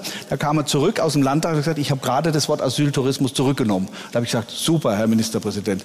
Äh, das, das, äh, also insofern da sage ich auch, wenn was, äh, wenn was in die richtige Richtung läuft, egal von wem, auch was, wo ich vielleicht vorher Kritik, Kritik geübt habe, dann sage ich auch, das finde ich jetzt gut dass sie etwa die ökologische Fragestellung jetzt stärker aufgenommen haben oder ähnliches. Also das geht schon in beide Richtungen. Es muss manchmal auch Kritik sein. Übrigens immer so, dass es ergebnisoffenen Diskurs möchte. Also nicht, ich bin jetzt der Bischof, was ich sage, ist die Wahrheit, sondern so, denken Sie nicht auch, dass von unserem christlichen Grundauftrag her, für die Schwachen da zu sein, dass wir an der Stelle jetzt helfen müssten, anstatt noch drauf zu hauen? So rede ich dann eher. Und wenn er mir dann was sagt, was mir neue Einsichten vermittelt, dass mit dem, was ich vorschlage, vielleicht das Gegenteil erreicht wird, ja, dann muss ich neu denken. Das ist ein Diskurs. Aber von einer klaren Wertgrundlage her. Haben Sie den Eindruck, das verfängt bei der Politik? Es heißt ja auch immer, mit dem Mitgliederverlust der Kirchen schwindet auch die Relevanz der Kirchen. Kommen Sie da noch an? Dringen Sie noch durch? Also äh, da kann ich jetzt, was die Politik betrifft, noch keinen Unterschied sehen. Äh, mehr die Medien, muss ich sagen. Äh, also was für mich schon. Bei der Politik ist es oft so, um das noch, äh, noch auszuführen, dass die froh sind. Ich, ich nehme das auch von vorhin dass sie mit der Kirche jemanden da hat, der sich um diese Grundorientierung kümmert, äh, der das, diese Grundorientierungen reinbringt. Und dann sind die auch, dann sagen sie auch, kritisieren sie uns ruhig. Ja, das, das haben die mir schon bei meiner Wahl zum Landesbischof, habe ich aus der Politik ganz viele Briefe bekommen. In fast allen stand drin, nehmen Sie Stellung. Das, auch wenn es kritisch ist, wir brauchen sie. Äh, also das, das sehe ich eigentlich nicht, dass wir da nicht mehr gehört werden. Aber medial war das schon schmerzlich. Das, das muss ich schon sagen, dass wir in dem Pandemiejahr, wo dann manche gesagt haben, warum sind die Kirchen so still? Ja, wir haben jeden Tag haben wir geredet. Ich habe mein Morgenvideo jeden Tag gemacht. Jetzt mache ich es dreimal die Woche, Montag, Mittwoch, Freitag. Morgens um äh, sieben, äh, um sechs bin ich rausgegangen mit meinem Selfie-Stick in den englischen Garten, zwei Minuten über einen Bibelvers und habe versucht, was Tröstendes, was Stärkendes zu sagen. Mache ich bis heute. Das ist daraus praktisch jetzt erwachsen. Weil in den in den Medien, in den großen Medien, sage ich jetzt mal, die Augsburger Allgemeine war bestimmt ganz anders. Das müssen Sie aber jetzt sagen, ja. In der, aber in, in der Tagesschau oder in, in den großen Lagerfeuern der Nation, in den Talkshows äh, und vor allem auch in den Sondersendungen nach der Tagesschau oder heute. Wenn Sie sich mal erinnern, ist da mal irgendwann aus der, äh, einer aus der Kirche aufgetreten? Nee. Da waren Virologen, da ging es immer zu um virologische Inzidenz, äh, um äh, wohin man noch fahren darf, äh, um, um die Regeln, die Kontaktregeln, wen man wie anfassen darf oder wo man Masken tragen muss, war auch alles richtig. Aber die seelische Inzidenz, die kam fa fast nicht vor, insbesondere in den ersten Monaten. Dann ging es noch mal wenn es um Gottesdienstverbot oder nicht, da wurde man vielleicht mal interviewt. Mhm. Äh, aber dass wir mal eine Gelegenheit hatten zu sagen, warum wir glauben, dass es ganz starke Resilienzkräfte gibt, ganz stark, starke äh, Kräfte in uns, die, die, die sozusagen in dieser Situation Kraft geben, um damit umzugehen. Also das, was ich in meinen Morgenvideos immer gemacht habe. Das konnte ich nicht in einer dieser Sendungen machen, weil ich da schlicht nicht eingeladen wurde als Ratsvorsitzender. Und dann haben wir äh, im März, am 21. März, glaube ich, also eine Woche nach dem Lockdown, haben der Vorsitzende der Deutschen Bischofskonferenz, damals schon Georg Betzing, der Ratsvorsitzende der EKD, damals ich, äh, und der Vorsitzende der orthodoxen Bischofskonferenz ein Wort zur Pandemie veröffentlicht wo die drei Spitzen der großen Kirchen, die damals jedenfalls noch mehr als die Hälfte vertreten haben, jetzt sind wir so etwa bei der Hälfte, äh, wir haben dieses Wort, da, da, stand drin, Gott hat uns nicht gegeben den Geist der Furcht, sondern der Kraft, der Liebe und der Besonnenheit. Und lasst uns einander beistehen in dieser Situation. Wir haben gesagt, das Virus ist keine Strafe Gottes. Gott ist auf der Seite der Schwachen, derjenigen, die Angst haben, die Not haben. Jesus ist unser Bruder. Das haben wir da gesagt. Keine Zeitung, keine, jedenfalls kann ich mich jetzt nicht erinnern, sorry, Augsburger, lassen wir jetzt mal beiseite, äh, keine der großen nationalen Zeitungen hat es irgendwie auch nur erwähnt, geschweige denn in den Nachrichten. Das war schmerzlich, das sage ich ganz ehrlich. Und da habe ich gedacht, warum äh, werden wir als Kirche da jetzt in der, in der Öffentlichkeit nicht gehört? Und zum Teil haben die gleichen Medien dann gesagt, die Bischöfe schweigen. Da dachte ich, ich bin im falschen Film. Ja, also wenn die gleichen Zeitungen, die unsere Erklärung nicht bringen, uns dann vorwerfen, dass wir nichts sagen würden zu dieser Situation. Also das, also das ist, äh, das, äh, wenn ich mich angekettet hätte am Kanzleramt und protestiert hätte gegen irgendwas, dann wäre ich sofort in den Medien gewesen. Das ist eben ein bisschen die Dynamik, dass du, wenn du, wenn du sozusagen äh, möglichst noch mit harten Worten was sagt, dann, dann ist es leichter. Und ich verstehe das auch. Sie als Journalisten, Sie müssen, Sie wollen ja auch, dass Sie gelesen werden. Insofern ist es jetzt keine, aber wir müssen uns klar werden, dass das für die Kirche viel schwieriger geworden ist. Die Skandalschlagzeilen sind immer da. Aber diese Normalität des Lebens jeden Tag, die ich als Bischof natürlich besonders erlebe, die Diakonie, dass die Leute für andere da sind, äh, dass sie wirklich sich mit einer Liebe engagieren, die mich nur beeindruckt. Die ganze Musik, dass Menschen zusammen singen können, Chor hören, gute geistliche Lieder oder auch Gospels hören. Das alles ist kirchliche Arbeit jeden Tag. Aber in den großen nationalen Zeitungen sind nur die Schlagzeilen, die irgendwelche Skandale. Das macht es so schwierig heute. Äh, eine andere Botschaft äh, im Hinblick auf das, was die Kirchen eigentlich heute sind, in die Öffentlichkeit zu bringen. Sie können sich vorstellen, dass wir daran jeden Tag überlegen und arbeiten. Wenn Sie einen guten Tipp haben, sagen Sie mir hinterher Bescheid. Merken Sie denn bei sich in den Gemeinden noch Nachwirkungen von Corona. Ich meine, gerade die Kirchen waren auch völlig lahmgelegt. Mhm. Sie, Sie, sprechen gerade das gemeinsame Singen an. Das sind ja Sachen, die den Leuten auch fehlen, lange gefehlt haben. Wir mhm. schlittern quasi von einer Krise in die ja. nächste. Merken Sie das den Leuten manchmal im Gespräch an, mhm. ja. dass man sich verändert hat? Ja, natürlich. Natürlich ist diese, diese Erschöpfung, diese, äh, diese Verzagtheit, ähm, diese Verwundung, die wir in diesen Jahren innerlich da erlitten haben. Ich nenne, nenne das seelische Inzidenz. Mhm. Ähm, das ist natürlich noch spürbar. Und auch ein bisschen die Angst, die Sorge, wie wird es jetzt werden im Herbst? Geht es wieder los mit den Masken? Können wir wieder nicht zusammen feiern, Gemeinschaft haben? Das Schlimmste ist ja, wenn sozusagen die Dinge, die eigentlich gerade in der Kirche natürlich die Ausdruck von Liebe, von Zuneigung, von Gemeinschaft sind, sich zu begegnen, sich anzufassen, ja. sich zu umarmen, plötzlich zum Feind der Liebe werden. Das ist doch das Schlimme gewesen, dass wir sozusagen aus Vorsicht um, um des anderen willen ihn nicht mehr berührt haben und, und zum Teil noch immer es so ist. Das ist natürlich noch da. Aber ich sehe auch, ähm, viel Ermutigendes. Also was die Chöre betrifft, höre ich unterschiedliches. Es gibt tatsächlich Chöre, die schlafen ein, die kommen nicht wieder. Auch bei der Jugend geht es langsam wieder an. Äh, Konfi-Camps und sowas sind jetzt schon wieder groß. Mhm. Jetzt gerade in Augsburg war ich ja gerade äh, letzte Woche und habe äh, 20 Jahre Konfi-Camp Augsburg besucht. Äh, das sind 700 äh, Jugendliche pro Jahr fahren da nach Grado und haben ganz tolle Erfahrungen. 14.000 Jugendliche, Augsburger Jugendliche sind durch dieses Camp schon gegangen in all den Jahren. Äh, und zum Teil schicken sie ihre Kinder jetzt äh, dahin. Und die haben jetzt gerade wieder ein tolles Konfi-Camp gehabt. Sind zwar noch etwas weniger aus nachvollziehbaren Gründen, aber es sind eben schon wieder sehr viele. Ähm, und so ist es in anderen Bereichen auch. Ähm, ich habe jetzt ähm, letzten Sonntag ähm, die Woche war so voll, aber es war, glaube ich, wirklich letzten Sonntag erst. Ja. also jetzt so schnell, gestern ja. vor einer Woche war ich in äh, Nürnberg beim Landesposaunentag. Das hätten Sie mal sehen müssen. Ich habe es auf Facebook gepostet, wer es mal, äh, wer es mal die Bilder sehen will. Äh, und der Innenminister Hermann, der war so beeindruckt davon, dass er am nächsten Tag bei einer anderen Veranstaltung, beim Grußwort bei den Katholiken, hat er erstmal damit angefangen, wie wunderbar das war. 3000 Posaunen auf dem Nürnberger Hauptmarkt. Und, äh, und die haben geblasen und bei dem Gottesdienst blieben die Leute natürlich alle stehen. Der Nürnberger Hauptmarkt war proppevoll. Und wenn die spielen, wenn 3000 Posaunen spielen, dem können sie sich nicht entziehen. Da, da, da, das ist Glück pur, was sie da im Herzen spüren. Und Trost pur, was sie da spüren. Hoffnung kommt da. Wir singen Lieder der Hoffnung mit 3000 Menschen. Und wenn du mal als evangelischer oder katholischer Christ, der äh, sozusagen seine Kirche vielleicht sogar liebt und sich Sorgen macht, wenn du mal wissen willst, warum es Unsinn ist zu denken, dass die Kirchen kurz vor dem Aussterben sind, dann musst du sowas mal sehen. Äh, einfach mal sehen, wie viele Menschen dezentral, das sind dann vielleicht an jedem Ort nicht sehr viele, aber wenn die zusammenkommen, wie jetzt da bei dem Landesposaunentag, von den 10.000 Posaunen in Bayern waren das 3.000. Und wenn du das siehst, dann hast du eine sinnliche Erfahrung von dem, was Realität jeden Tag ist, was du aber nicht siehst. Wenn wir manchmal so große Hallen mit, mit freikirchlichen Veranstaltungen voll haben, dann sagen die Leute, zu den Freikirchen gehen die Leute alle. Stimmt nicht. Wenn du unsere Leute da alle in so eine Halle karren würdest, dann, dann brauchst du zehn Hallen, um, äh, um die zu füllen. Also, das musst du sinnlich manchmal erfahren. Und deswegen ist dieser Sommer ein Sommer, der uns viel Kraft gibt. Das sage ich auch ganz persönlich. Ich bin pausenlos unterwegs. Ich habe noch nie so einen vollen Terminkalender gehabt wie jetzt gerade, auch nicht als Ratsvorsitzender, weil all die Pandemie-Sachen jetzt nachgeholt werden. Zusätzlich zu meinem äh, neuen Engage äh, vollen Engagement für Bayern, was ich mir vorgenommen habe. Jetzt kommt es noch alles dazu.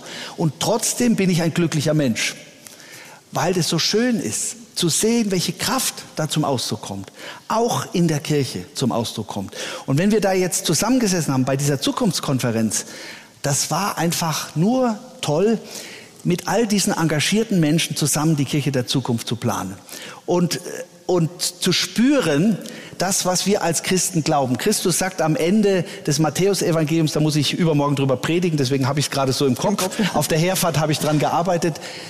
Siehe, ich bin bei euch alle Tage bis an der Weltende. Wir gehen nicht allein durch diese Zeit. Christus geht mit uns, Gott geht mit uns und Gott ist da auch in den tiefsten Tälern. Und das kannst du spüren. Kannst du ganz besonders spüren, wenn viele andere Menschen da sind und mit dir zusammen einen Lobespsalm hören. Lobe den Herrn meine Seele und vergiss nicht, was er dir Gutes getan hat. Oder einen Trostpsalm lesen oder ein Evangelium hören, was genau diese Botschaft ausstrahlt. Und deswegen glaube ich, wir sind manchmal vielleicht nicht die besten Botschafter. Aber die Botschaft, die ist so stark, die ist unschlagbar. Und die wird auch in Zukunft gehört werden. Davon bin ich überzeugt. Wir wollen jetzt auch gutes Stichwort Sie hören, liebe Zuschauerinnen und Zuschauer. Ich glaube, die Kolleginnen haben schon Bierdeckel eingesammelt. Wenn Sie noch welche haben, reichen Sie die gern einfach weiter.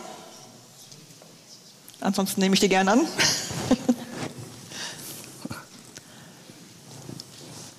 Jetzt muss erst mal schauen, ob ich es lesen kann. Die erste Frage ist, ähm, ein bisschen speziell vielleicht, aber welche Stellenreduktion ist im Landeskirchenamt geplant? Gibt es Überlegungen, auch die Gehälter in den Kirchenämtern den Kirchenaustritten oder den Austritten anzupassen bei den Pfarrern? Also die äh, Pfarrstellenplanung sieht vor, äh, und das hat jetzt nicht zu tun mit den Dingen, die wir sozusagen vorsehen, wie viel können wir uns noch leisten, sondern es hat erstmal zu tun mit der Personalprognose. Äh, die Personalprognose im Jahr 2035 sagt, dass nur noch die Hälfte der Menschen in kirchlichen Berufen, und es trifft auch den Pfarrberuf, zur Verfügung stehen werden, äh, als wir jetzt haben. Das hat zu tun damit, dass äh, jetzt gerade die geburtenstarken Jahrgänge in Ruhestand gehen, also ab 2027 besonders bis zum Jahr 2033 etwa, gehen ungeheuer viele Pfarrerinnen und Pfarrer in Ruhestand. Und äh, auch wenn wir Nachwuchs haben, äh, reicht der noch lange nicht aus, um das irgendwie auszugleichen. Und deswegen wird allein schon deswegen die Zahl der Pfarrstellen sich auf ein etwa ähnlich hohes Niveau äh, reduzieren müssen, weil sonst nämlich, und ich sage das jetzt ganz besonders immer den Landgemeinden, weil sonst nämlich etwas passieren wird, was für die Landgemeinden ganz schlimm wäre. Es gab noch nie, glaube ich, einen Punkt, wo es im Interesse gerade der ländlichen Gemeinden ist, die Pfarrstellen zu reduzieren. Weil es so ist, dass häufig die Pfarrerinnen und Pfarrer, die sich ja bewerben können, die werden ja nicht geschickt, außer ganz am Anfang nur, äh, die werden sich auf Stellen bewerben, wo die Ehepartnerin, der Ehepartner auch eine, äh, einen Job hat. Das sind halt dann doch eher die städtischen Regionen. Und das heißt, dass die Gefahr besteht, dass dann in den städtischen Regionen alle Pfarrstellen besetzt sind und in den ländlichen Regionen überhaupt niemand mehr ist, weil wir nur noch die Hälfte der Menschen haben, diese, die diese Pfarrstellen besetzen können. Und das darf nicht passieren, dass die ländlichen Regionen äh, zwar theoretisch eine Pfarrstelle haben, aber keiner mehr da ist, der sie ausfüllt. Mhm.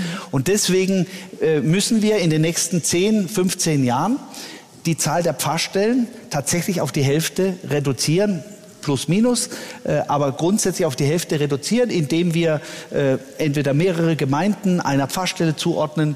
Äh, manche Gemeinden sagen auch, wir brauchen nicht drei Kirchenvorstände, wir können eigentlich einen machen, wo wir alle vorkommen.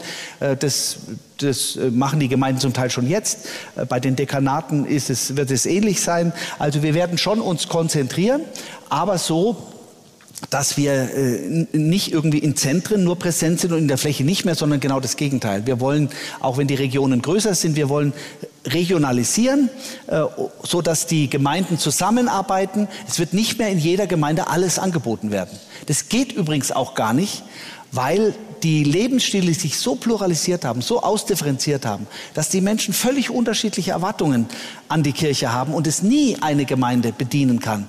Ich mache es immer am, am Beispiel äh, des Gottesdienstes deutlich. Also wenn du das wieder jetzt Unterschied zu 1950 wenn du das heute machen willst, was du 1950 mit Gottesdienst gemacht hast, damals war es klar, um 9.30 Uhr ist der Gottesdienst, die Liturgie war auch klar, äh, nicht diese ganzen Experimente, die Liturgie war klar. Und wenn du in Gottesdienst gehen wolltest, wusstest du, du gehst um 9.30 Uhr dahin, da gibt es eine Stunde Gottesdienst nach einer bestimmten Form und dann gehst du wieder nach Hause. Das ist, was Gottesdienst war.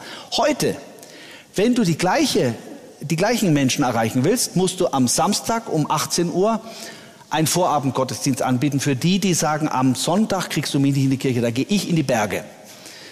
Dann hast du natürlich um 9.30 Uhr deinen klassischen Gottesdienst, wie damals. Ähm, der muss, wie ich in meiner Dorfgemeinde in Baden, als ich im Vikariat war, erfahren habe, auch zu einer bestimmten Zeit mindestens angefangen haben. Als wir mal so eine Reform machten, etwas später Gottesdienst, dann haben die Leute gesagt, ich muss aber meinen Braten in die Röhre schieben, damit danach das Mittagessen zur gewohnten Zeit auf dem Tisch steht. Also da gibt's nicht so viel Flexibilität. Aber wenn du jetzt den 9.30 Uhr Gottesdienst gemacht hast, musst du natürlich noch einen Gottesdienst für die Bruncher anbieten. Die sagen nämlich, einmal in der Woche möchte ich mit meiner Familie frühstücken. Und das mache ich nicht um 7 Uhr am Sonntagmorgen. Also musst du um 11 Uhr noch einen Gottesdienst für die Bruncher anbieten. Und äh, dann hast du natürlich noch keinen Kindergottesdienst gemacht, also brauchst du einen Kindergottesdienst, aber nicht nur einen Generic, also so einen allgemeinen Kindergottesdienst, sondern heute, ich zahle ja meine Kirchensteuer, äh, brauche ich einen Krabbelgottesdienst für meinen ganz Kleinen. Und dann habe ich den Mini-Gottesdienst für zwischen drei und sechs, sieben und dann natürlich den Kindergottesdienst für die etwas größeren Kinder. Das kann ich heute erwarten. Das ist nämlich das, was ich brauche für mich. Da denkst du nicht dran, was können die leisten, sondern das ist, was ich jetzt brauche. Ich zahle meine Kirchensteuer. So, dann hast du mittags schon einiges hinter dir. Du hast aber noch gar nichts für die Jugend gemacht. Also musst du um 18 Uhr einen Jugendgottesdienst anbieten und wenn äh, Valentinstag ist, um 19 Uhr einen Gottesdienst für Verliebte und für die Zweifler musst du noch eine Thomasmesse anbieten, so heißt die, für die Menschen, die so distanziert sind. So, warum habe ich das jetzt so lange erzählt? Weil jeder sofort merkt, das schaffst du gar nicht, du fällst schon am Sonntagmittag um. Selbst wenn du noch so viel Energie und Freude und Liebe hast. Also entweder wir schaffen es, die Leute wieder alle zusammenzubringen. Das ist so generell nicht mehr so leicht möglich. Nee, so 1950 leicht. kommt jetzt nicht einfach so wieder. Oder du arbeitest in der Region zusammen. Und die eine Gemeinde sagt, wir machen sowas, das können wir gut. Da haben wir einen Pfarrer, der kann das super, der kann super mit der Jugend. Und die anderen machen was anderes. Und der dritte hat eine tolle Idee für die Verliebten und macht da ein Format, wo die Leute in Scharen kommen. So muss das laufen in der Zukunft. Und dann können wir auch mit weniger Leuten und mit, äh, mit äh, einer guten regionalen Zusammenarbeit vielleicht sogar unser Angebot so neu ausrichten, dass wir noch mehr Ausstrahlung haben, als wir jetzt haben. Da müssen wir nur neu denken, mhm. flexibel sein, unsere Gemeindegrenzen auch mal überschreiten und mal vielleicht die Entdeckung machen, dass in der Nachbargemeinde, im Nachbardorf auch nette Menschen sind und dass die gar nicht so schlimm sind, wie wir immer gedacht haben. Die Nachbardörfer sind ja eigentlich immer die schlimmsten. Schlimm, ja. ja. Äh, also man entdeckt was Neues, auch wenn es mit Schmerz verbunden ist, dass in der eigenen Kirche nicht jeden Sonntag Gottesdienst ist. Ja, den Schmerz muss man auch zulassen. Aber dann kann man aufbrechen und die Erfahrung machen. Und es gibt ganz viele Erfahrungen. Gestern, vorgestern sind sie berichtet worden, dass Leute hinterher sagen, Mensch, warum haben wir das nicht schon immer so gemacht? weil sie merken, welche Kraft da drin steckt. Das ist der Weg, den wir gehen wollen. Ich habe noch eine Frage von einem Zuschauer, von einer Zuschauerin, die, glaube ich, sehr viele Menschen bewegt im Land. Ähm, wir haben vorhin über die Waffenlieferungen an die Ukraine gesprochen und der Zuschauer, die Zuschauerin fragt, ähm, nachdem die Ukraine die Raketenabwehrsysteme bekommen hat, benutzt äh, Russland Marschflugkörper führt so eine Eskalation dann irgendwann vielleicht zur Anwendung von Atomwaffen? Haben Sie Angst, dass mhm. dieser Krieg irgendwann so weit eskaliert, dass er zum Atomkrieg wird? Natürlich ist es eine Sorge, die man genau im Blick haben muss. Das ist, was ich vorhin meinte mit den Eskalationsdynamiken. Auf der einen Seite kann man jetzt nicht äh, bei der, der, der erstbesten Drohung von Lavrov mit Atomwaffen, dass das sozusagen dazu führen könnte, dann sagen, okay, wenn das so ist, dann dürfen wir gar nichts mehr machen. Auf der anderen Seite muss man natürlich das im Blick haben und äh, die Tatsache, dass es äh, auf Seiten der beiden großen Mächte jeweils 6000 Atomsprengköpfe gibt. Äh, und dann mit denen, die es noch zusätzlich gibt, sind es insgesamt etwa 16.000 äh, Atomsprengköpfe die muss uns zunächst mal dazu führen, dass wir sagen, selbst unter den jetzigen Bedingungen, wo sozusagen das wieder unsicherer geworden ist, wie man zu, zu Ausgleich und Versöhnung kommt, selbst da brauchen wir keine 6000 Atomwaffen auf unserer Seite. Also Abrüstung ist auch jetzt, vielleicht gerade jetzt ein Thema. Auch wenn man sagt, bestimmte Waffen muss man jetzt äh, äh zur Verfügung stellen, um das Schlimmste zu verhüten. Äh, muss man immer in den Blick haben, dass das auf keinen Fall zu einer Aufrüstungsdynamik auf Dauer führen kann, sondern das muss auch wieder ein Ende haben. Mhm. Und man muss es immer wieder neu bewerten. Und zu dieser Bewertung gehört genau diese Frage dazu. Mhm. Welche welche Dynamiken könnten dazu führen, dass diese unmögliche Möglichkeit irgendwann doch noch mal wieder denkbar wird? Äh, man sollte also da keine Panik haben, aber es ist auf jeden Fall eine Frage, die man bei dem Handeln mit berücksichtigen sollte. Auch da ist es wiederum so, man kann nicht einem Menschen, der mit Atomwaffen droht, einfach alles vor die Tür legen dann. Äh, das, das kann nicht der Weg sein.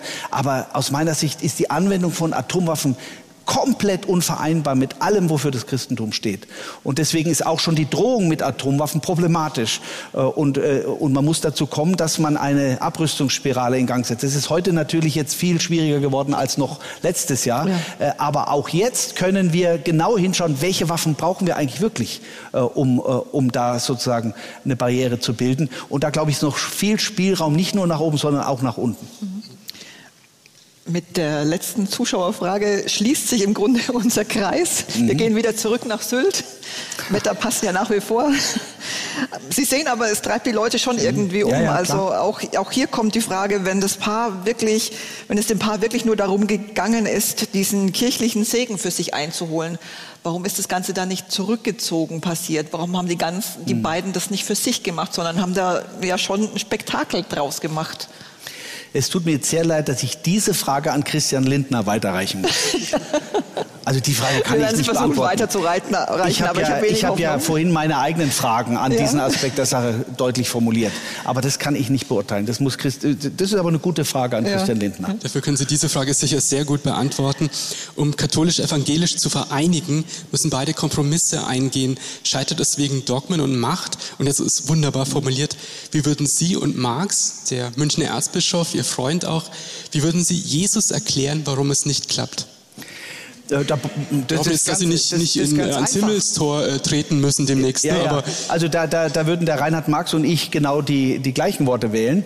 Äh, ich würde äh, sagen, äh, zu Jesus sagen, also dein, dein äh, Nachfolger sozusagen, also nicht im Sinne von Amtsnachfolger, sondern, sondern jemand, der dir nachgefolgt ist, Paulus, der hat nämlich genau die richtige Frage gestellt im ersten Korintherbrief, im ersten Kapitel. Der hat gefragt in seinem Brief an die Gemeinden, die eben auch da zerteilt waren. Ist Christus etwa zerteilt? hat er gesagt. Da gibt es Leute, die nennen sich nach Apollos, äh, die äh, nennen sich nach äh, dem und nennen sich nach dem. Äh, nennt euch Christen sagt auch Martin Luther. Nennt euch Christen. Wer bin denn ich, armer, stinkender Madensack, dass sich jemand nach meinem nichtswürdigen Namen nennen sollte? Nennt euch nicht nach Luther, nennt euch nach Christus, dessen Lehre ihr vertretet. Hat Luther gesagt. Ich habe jetzt nie einen Antrag auf eine Änderung unseres Namens Lutherische Kirche in Bayern gestellt, aber Konfessionalismus darf mit diesem Wort lutherisch nie verbunden werden, wenn man Martin Luther selbst treu, äh, treu bleiben will. Und deswegen führt das, was Martin Luther gesagt hat und führt das, was Paulus sagt, und es führt das, was äh, im Grunde äh, der Glaube an Jesus Christus, äh, den einen Herrn mit der einen Taufe, äh, in sich trägt, führt ganz klar dazu, dass wir diese Trennung überwinden müssen. Und das, die, die einzige Frage für mich ist, wie können wir sie überwinden und welche Schritte sind dazu notwendig? Äh, und da ähm, ist Reinhard, sind Reinhard Marx und ich äh, uns einig, dass wir diesen Weg vorantreiben müssen. Er hat natürlich jetzt den weltkirchlichen Kontext, von dem ich vorhin schon gesprochen habe. Und deswegen ist es äh, nicht ganz einfach, etwa das, was der synodale Weg äh, jetzt ja schon auf den Weg gebracht hat, mit zwei Drittelmehrheit der deutschen katholischen Bischöfe. Erstaunlich. Lesen Sie das mal, die Beschlüsse, was die deutschen katholischen Bischöfe mit zwei Drittelmehrheit beschlossen haben, hätte ich nie für möglich gehalten vor dem Reformationsjubiläum. Das hat einen Riesenpush gegeben, auch bei den Bischöfen.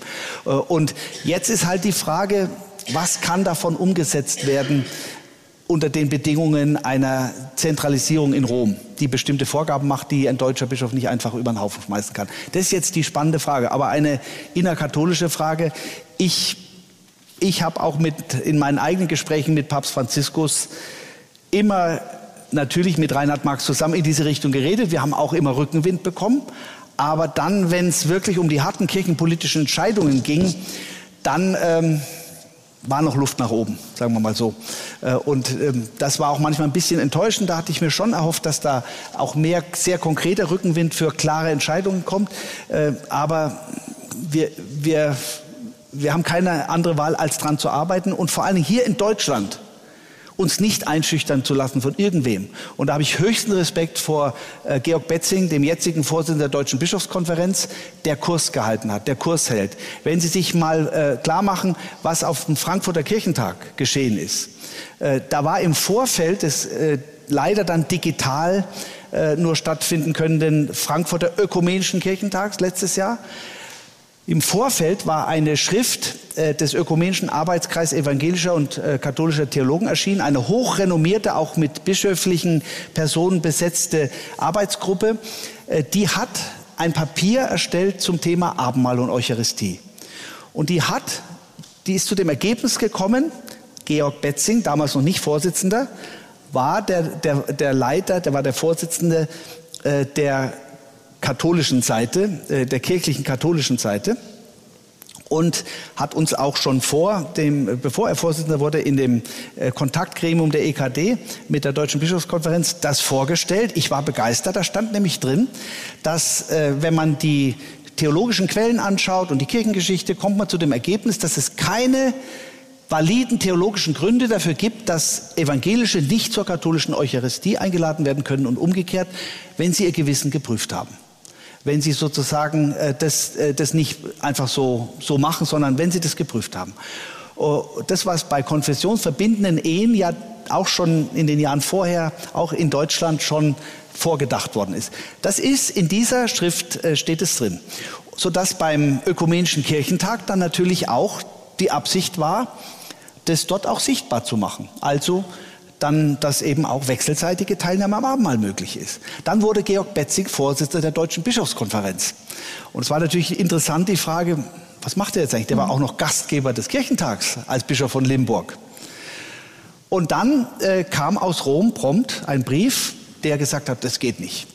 Äh, und sagte, ihr, ihr, müsst jetzt Auskunft geben über die theologischen, äh, also wir haben da folgende theologische Bedenken und ihr müsst jetzt da Auskunft geben. Und die Frage war, was wird jetzt auf dem Frankfurter Kirchentag passieren? Wird es einfach nicht stattfinden? Es hat stattgefunden. Und Georg Betzing hat mutig und tapfer das vertreten. Äh, hohen Respekt, kann ich nur sagen. Und, äh, und es war tatsächlich so, ich bin zum, zur, zur orthodoxen Kirche gegangen, da gab es eine Artoklasie, das ist sozusagen nochmal was anderes, nicht so kontroverses. Der äh, evangelische, ähm, äh, die, die evangelische Kirchentagspräsidentin, Jutta Limberg, äh, die ist zum katholischen Stadtdekan vor laufenden Kameras gegangen, hat sich die Eucharistie geben lassen. Und umgekehrt ist äh, die ist äh, der katholische, der Vorsitzende des Zentralkomitees der deutschen Katholiken bei dem evangelischen Gottesdienst, zum evangelischen Abendmahl gegangen, unter laufenden Kameras. Das hatten wir so noch nicht. Und das zeigt, wir müssen manchmal Geduld haben, aber es geht auch was voran. Es ist nicht nur alles frustrierend. Und das Schönste daran ist, dass wir uns menschlich und theologisch, viele von uns jedenfalls zwischen evangelischen und katholischen, da einig sind, dass wir diesen Weg gehen müssen. Und das ist schon sehr viel. Jetzt lasst uns einfach weitergehen. Lasst uns hoffen, lasst uns nicht aufgeben. Christus ist das Zentrum. Nicht irgendeine Kirche oder irgendeine Kirchenhierarchie, sondern Christus ist das Zentrum und dem müssen wir gehorchen. Und das jetzt einfach zu leben, das machen wir jetzt und dann sehen wir mal, was passiert. Ich habe die Hoffnung noch nicht aufgegeben, dass ich noch zu Lebzeiten, vielleicht lebe ich ja noch ziemlich lange, äh, aber auch wenn es eine normale Zeit ist, gibt es doch keine schlechten Chancen, dass ich das noch erlebe. Zum Beispiel 2030 Jubiläum, 500-jähriges Jubiläum der Confessio Augustana. Wir sind in Augsburg.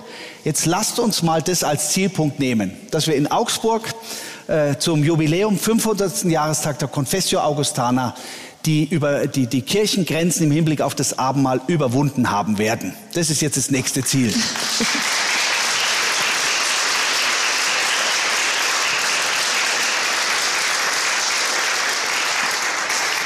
der Beifall, den, nehmen wir, den berichten wir jetzt den, weiter. Genau. Damit sind wir im Grunde auch schon am, am, Ende unseres Abends. Vielen Dank, Herr Bedford Strom. Vielen Dank, dass Sie gekommen sind, trotz der Hitze. Ich hoffe, es war einigermaßen erträglich dahin. Auf jeden Fall war es ein sehr spannender Abend für uns und ich hoffe für Sie auch. Ähm, vielleicht sehen wir uns wieder beim nächsten AZ Live. Wir haben jetzt noch keinen Termin feststehen, aber werden bald möglichst darüber berichten, sobald was bekannt ist. Ich wünsche Ihnen noch einen wunderschönen Abend. Danke, alles Gute und Gottes Segen für Sie.